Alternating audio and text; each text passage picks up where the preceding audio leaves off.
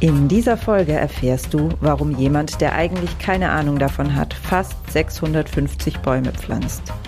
Außerdem geht es um die Abstrusität dessen, was wir für normal halten.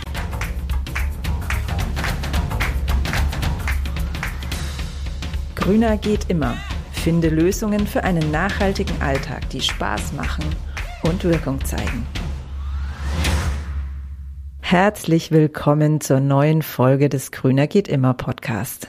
Ich bin Silvia und mit meinem heutigen Gast, dem Kinderbuchautor Kai Lüftner, hat es mir besonders viel Spaß gemacht, der Vision für diesen Podcast zu folgen. Und das ist ganz viel Mut, Hoffnung und Begeisterung für eine bessere Welt zu vermitteln. Ich wünsche dir ganz viel Spaß beim Lauschen. Ganz herzlich willkommen, lieber Kai Lüftner, hier im Grüner geht immer Podcast. Freue mich riesig, dass es geklappt hat.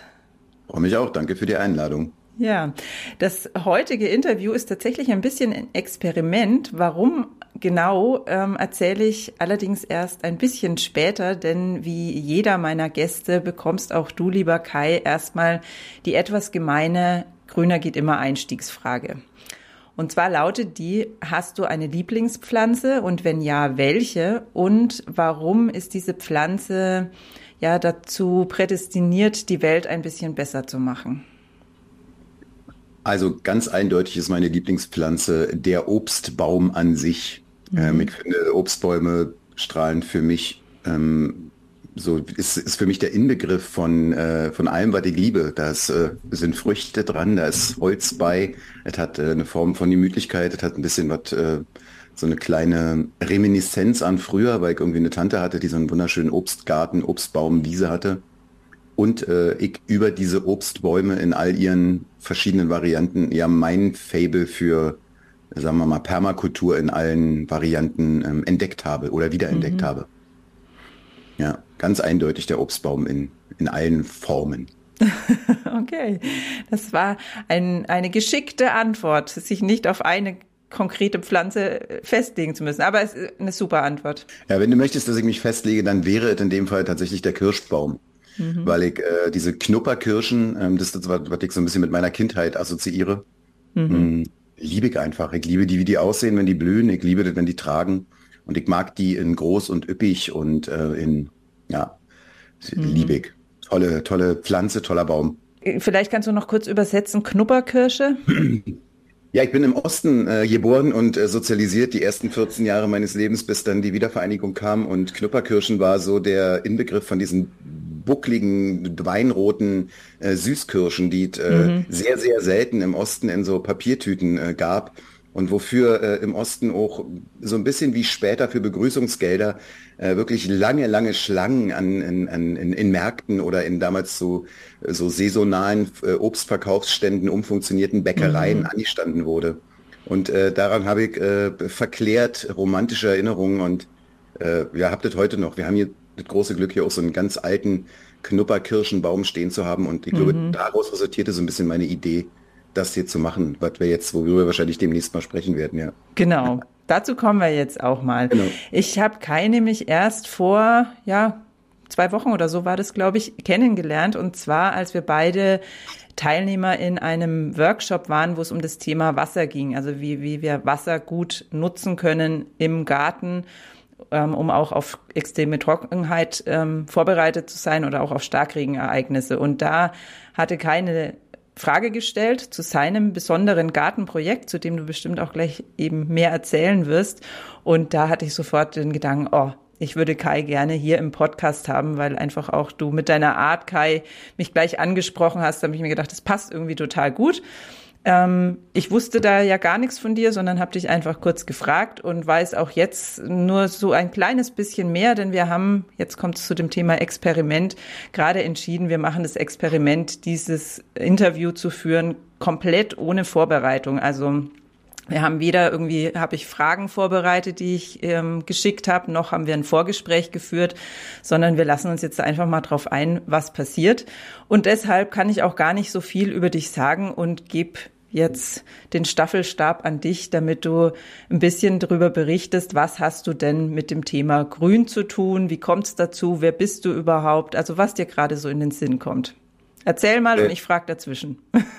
Ehrlich gesagt sind diese Art von Gesprächen meine liebsten Gespräche. Ich habe, äh, man kann natürlich immer alles strukturieren und irgendwie generalstabsmäßig durchplanen, aber ähm, ich finde ehrlich gesagt so diese spontanen ähm, Begegnungen und äh, Gespräche mittlerweile äh, wirklich am schönsten und am wertvollsten. Mhm. Vielleicht liegt es daran, dass ich einige Zeit in meinem Leben mit durchstrukturierten äh, Gesprächen und äh, Begegnungen und Arbeitsprozessen verbracht habe. Ja, also ich bin Kai, ich ähm, bin ähm, knapp 50 Jahre alt und bin vor äh, vier Jahren mit meiner Familie aus Berlin äh, nach Bornholm ausgewandert.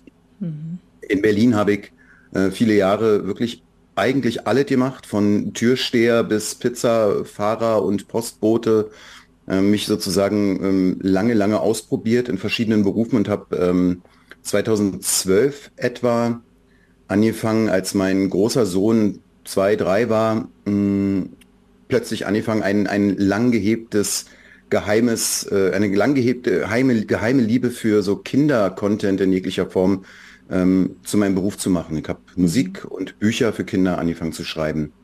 Mm, und das mache ich jetzt seit zehn, elf Jahren und letzten Endes äh, war dieses Auswandern ein Ergebnis von einem mich überrollenden ähm, Erfolg, sag ich mal, der mich irgendwann so ein bisschen am, am Ende in Berlin gestresst und genervt hat. Und über diesen Prozess oder diese Entscheidung auszuwandern vor vier Jahren ist so, wir sind, wir leben hier auf einem alten Bauernhof inmitten der Insel mhm. und ich dachte, wow, das ist so der Inbegriff von Natur, bis ich verstanden und gemerkt habe, wir haben drei Hektar Land dazu, dass diese verpachteten Flächen, die äh, links und rechts unseres wunderschönen alten Hauses lagen, von Farmern genutzt wurden, die ja eigentlich die kompletten, den kompletten Sommer über Gifte äh, auf die Felder gesprüht mhm. haben und mir so klar wurde, dass das irgendwie nicht stimmt und für mich nicht funktioniert.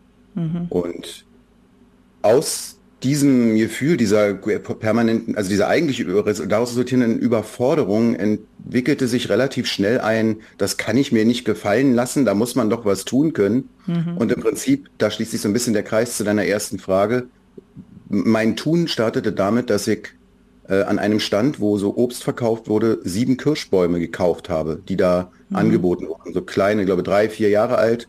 Und die habe ich tatsächlich erst 21 in die Erde gesteckt, sieben Stück, und dachte, das sieht aber lächerlich aus auf diesem riesigen, diesem riesigen Land, was hier drumherum ist. Und begann dann sukzessive immer mehr Obstbäume zu kaufen. Jetzt aktueller Stand sind es knapp 250 und nochmal noch mal 400 roundabout ähm, so einheimische Sorten Stecklinge von der mhm. Eiche bis zur Buche, bis zur Hainbuche, bis Haselnuss habe ich hier sozusagen in die Erde gebracht. Mhm. Aber ich habe halt festgestellt, dass das natürlich so einfach auch nicht funktioniert und eben parallel dann angefangen, während ich das schon alles gemacht habe, eine Permakulturausbildung online zu starten bei Seeds for Sustainability. Das ist so ein kleines Unternehmen, die in mhm. Gran Canaria sitzen und das eben online anboten. Da habe ich zum ersten Mal in meinem Leben in Weiterbildung investiert und habe sozusagen begleitend zu dem Prozess, der gestartet wurde, meine, mein Wissen erweitert und meine Fragen gestellt, die ich hatte. Mhm. Also und, das, hm? das heißt, du hast tatsächlich ähm, ja 650 Bäume gepflanzt, ohne genau zu wissen, was du da eigentlich tust. Ja, also der, dadurch, dass es nicht von heute auf morgen ging, sondern habe ich einen Teil der Bäume schon dann ein bisschen gezielter gepflanzt okay. sozusagen oder im, im Zuge eines dann so sich, sich ähm, angearbeiteten Wissens. Mhm. Ähm, also die, die, ich habe sozusagen zweimal anderthalb Hektar Land, eine Hälfte davon ist jetzt sozusagen, wird gerade hoffentlich in den nächsten Jahren mein kleiner Food Forest, mein Waldgarten. Mhm. Äh, da stehen eben vorrangig die Obstbäume und die, die Haselnusssträucher.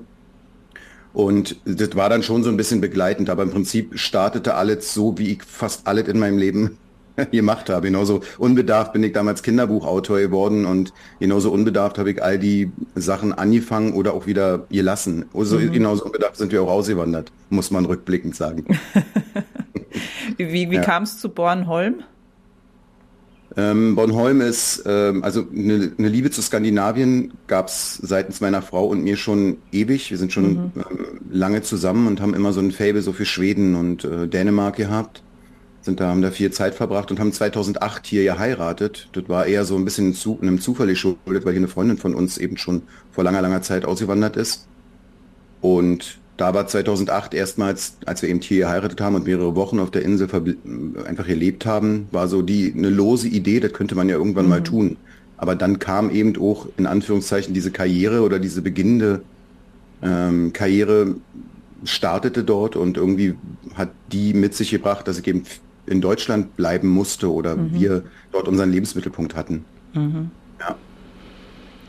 Ja, wow. Also ähm, Kannst du mal, damit wir als Hörerinnen und äh, Hörer, die vielleicht jetzt mit Zahlen nicht so gut was anfangen können, uns eine Vorstellung davon geben, wie groß die Fläche ist, die du bewirtschaftest? Vielleicht so anhand von Fußballfeldern oder so, dass man sich es gut vorstellen kann.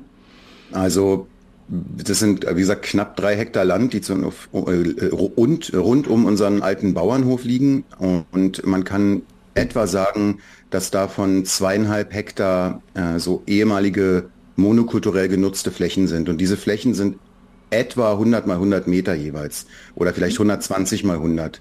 Mhm. Ganz genau weiß ich es nicht, aber so ist etwa der Schnitt. Und mhm. diese Flächen sind halt mindestens 30 Jahre pure Kornanbauflächen gewesen, also dementsprechend, wie sich in der Landwirtschaft eben ähm, das so auch herauskristallisiert hat, sehr begradigt und mittlerweile natürlich sehr verdichtet.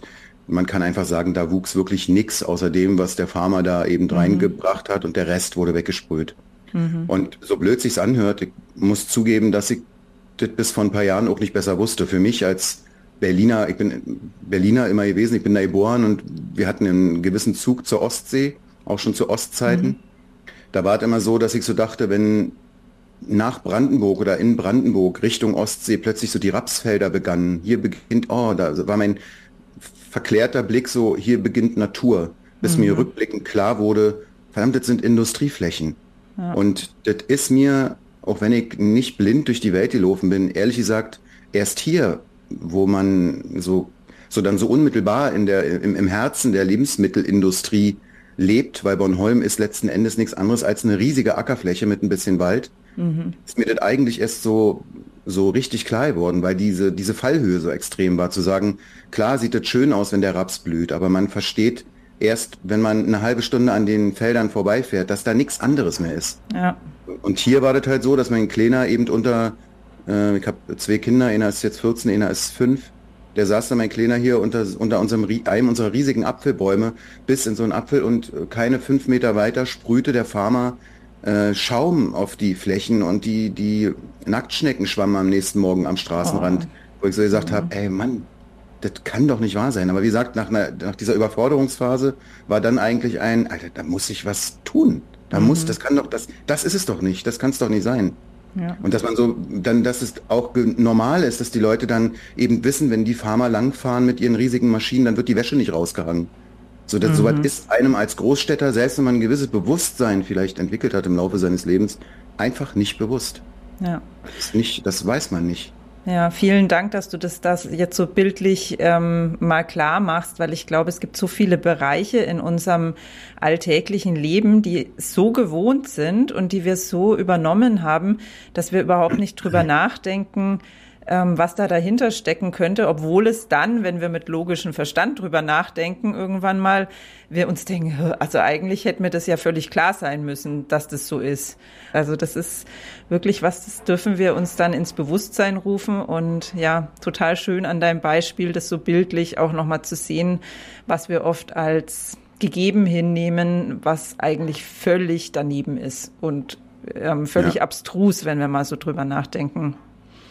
Genau dieses Gefühl, dass es ähm, abstrus ist, habe ich halt hier eben zunehmend entwickelt und ich hab, äh, mhm. muss zugeben, dass ich mich diesem dieser Überforderung eben ähm, anfangs mit so einem mit so einer gewissen mit so einer gewissen Leidenschaft entgegengestemmt habe, aber eben auch ähm, sehr unbedarft ein Stück weit. Deshalb mhm. habe ich unter anderem jetzt, deswegen habe ich unter anderem auch in dem Workshop, weil ich eben gesehen habe, okay, Kai, das ist ja toll, ganz viele Bäume, unfassbar viel Geld ausgegeben und ganz viel Kraft in, in so in diese Drenaturierungsprojekte, nenne ich es erstmal, mhm. gesteckt. Aber eben, es macht Sinn, das, ähm, sich mit Leuten auszutauschen, die da weiter sind als du, mit, also sich Wissen anzueignen, was man eben anwenden kann, um diese Prozesse zu unterstützen. Und mein Hauptlearning war eben, dass eben nicht alle, ich habe einen gewissen Wumms, würde ich immer in meinem Leben sagen. Also ich mhm. bin sehr körperlich robust, äh, habe Kraft und auch einen gewissen Willen so. Mhm. Aber ähm, interessant fand ich eben an diesen, an diesen Lernprozessen und auch an dem Austausch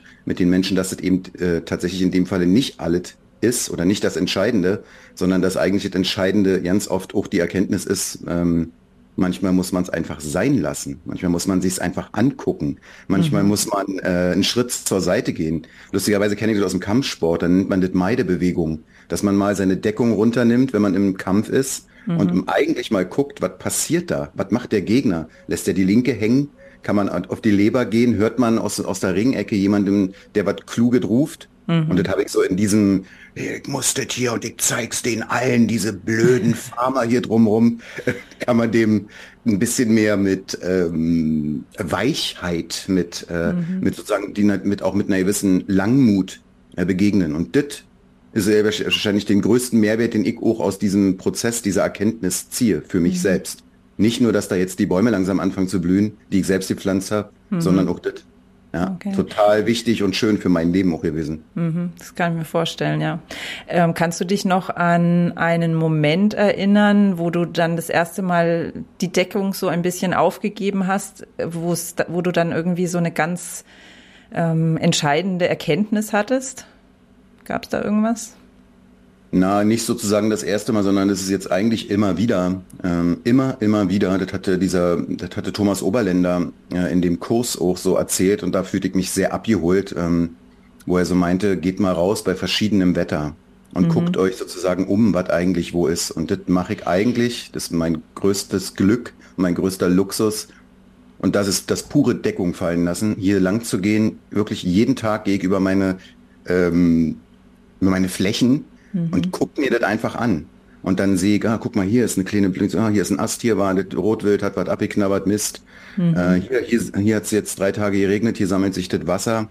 Und dieses Verstehen ähm, und äh, Realisieren von natürlichen Prozessen, von der, äh, von dem sozusagen immer wieder etwas neu entdecken, mhm. ähm, das ist eigentlich das, was ich total liebe, weil ehrlich gesagt als Autor hat man das? Man ist ja so in gewisser Hinsicht ein Voyeur des Lebens, was einen umgibt und guckt sich das so an mhm. und bringt das dann zum Beispiel eben in, meinem Fall in Kinderbücher oder in, in Musik. Hm. Und das habe ich aber so ein bisschen, weil auch da das Leben für mich sehr schnell wurde und sehr sehr viel. Ich habe in, in den letzten zehn Jahren fast 50 Bücher geschrieben und Aha. also einfach unfassbar viel gearbeitet und äh, gemacht, aber ich habe so ein bisschen die Ruhe verloren, den, mhm. den Blick für so diese Kleinigkeiten. Und das ist eigentlich das. Ähm, den, den Moment gab es bestimmt auch ein erstes Mal. Ich erinnere mich zum Beispiel sehr genau eben an die sieben äh, Kirschbäume, die jetzt schon mittlerweile gut ähm, stabil in, in der Erde sind, mhm. wie die das erste Mal geblüht haben. Das war irgendwie unfassbar berührend für mich. Mhm. Aber das habt das eigentlich immer wieder. Ich war heute vor unserem äh, Gespräch hier auch, habe ich mir dann einfach diese halbe Stunde Zeit genommen mit dem Hund raus und habe mich dann da unter die so äh, überall so jetzt so langsam ähm, erwachenden äh, Bäumchen gelegt und ey, mhm. kann mich nicht entsinnen, dass ich das in den letzten 30 Jahren meines Lebens so bewusst wahrgenommen habe. Mhm. Total schön, ja. Ich würde gerne noch mal ähm, einen Schritt zurückgehen, so auf, auf der Zeitlinie. Äh, Habe ich es richtig verstanden, dass die Flächen um euren Hof herum verpachtet waren, als ihr auf Bornholm gezogen seid. Und dann habt ihr die Pachtverträge gekündigt, um die Flächen wieder selber ähm, genau. bewirtschaften zu können. Wie, ja. ja, wie reagieren so die Nachbarn drumherum? Ja, das war äh, also so ist es. Man hat hier sozusagen dadurch, dass es eben eigentlich das Bornholm, man muss es so sagen, ist eine große, ein, ein großes Feld. Diese ganze Insel ist in Marker, in Matrikel unter, teilt, mhm. also quasi in Feldmatrikel.